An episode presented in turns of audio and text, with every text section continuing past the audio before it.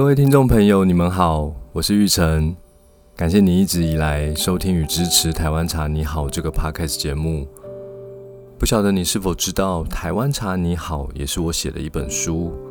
这本书记录了我在年轻时探索茶道的过程中，看见台湾茶的另一种可能性。在这个特别企划的节目中，我将朗读书里面的文章。与你分享这片土地上最纯净、最美好的风味。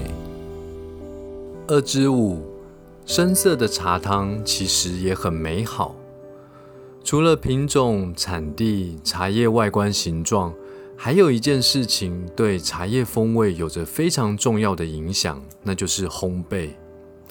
烘焙一直是制茶工艺中非常重要的一环。在茶叶的世界中，很多时候必须透过烘焙处理茶叶的各种状况。茶叶制作完成后，必须经过烘焙，降低茶叶本身的水分，利于抽真空保存风味。有一些陈年茶在存放过程中产生一些异味，也可以透过烘焙去除异味。某些品种制成的茶叶。茶质过于刚烈强劲，也可以透过烘焙转化，使茶汤醇厚易于入口。但我个人认为，烘焙最有价值的功能，还是在于它能让同一种茶叶变化出许许多多不同的风味。茶叶制成后，只经稍稍烘焙降低水分，而未改变风味的茶，一般称作清香茶。如果是种在阿里山的清新乌龙，一般就称作清香阿里山乌龙。清香茶茶叶从外观上看起来比较绿，不管是清新乌龙、四季春或是金萱，可以轻易喝到品种原始自然的茶质。但为了让茶叶呈现更多风味，或根据师傅的个人经验判断，这个茶经过烘焙后。喝起来的口感可以比清香的更好，师傅就会透过烘焙使茶叶改变风味，一般就称作熟香茶。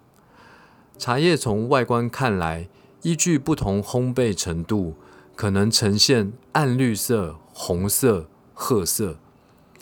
不管是什么品种，喝起来都有一种烘焙温润的口感，特别在茶汤进入口腔时。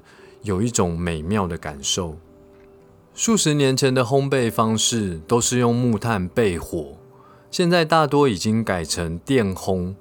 不过目前市场上还是可以看到许多茶商标榜自己是古法烘焙。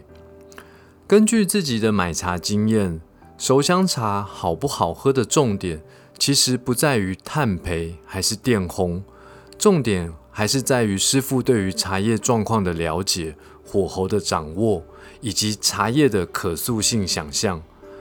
我曾经买过古法烘焙的熟茶，可是几乎把茶叶烤过头、碳化了。这茶一喝下去，喉咙立刻痛起来。因为炭焙选择的木材多是龙眼木，以龙眼木生出的柴火，烘焙效率非常好。也很容易烤焦茶叶。现在年轻一辈的烘茶师多半不熟悉这种古早的技艺，加上科技的进步，其实，在制茶过程中，很多工序都已经是以各种机器操作取代传统的土法炼钢。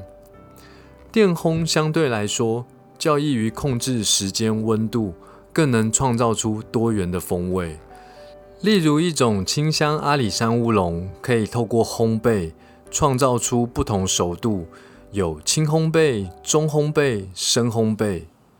轻烘焙的茶仍保有微清香茶的特色，却多了一些温润的口感。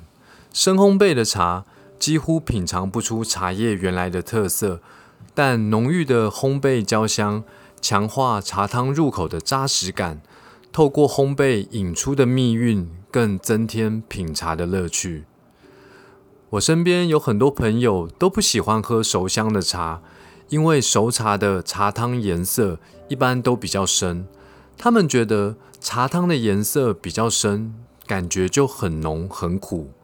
其实茶汤的浓度和清香熟香没有关联。茶汤的浓度是否适中，取决于冲泡容器、茶叶量、浸泡时间，这三者是否搭配得宜。只要茶叶量放的太多了，超出容器应该有的比例，再加上浸泡时间太长，任何茶都会过浓。而茶叶的苦涩感多半来自劣质茶叶冲泡出的茶汤。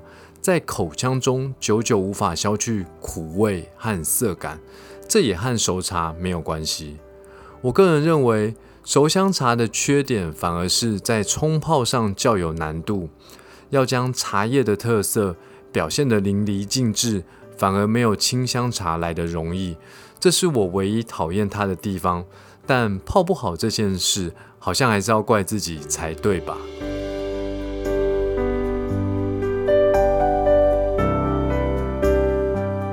谢谢你的收听。如果喜欢我的节目，欢迎订阅并给我五星评价，以及帮我分享给更多朋友。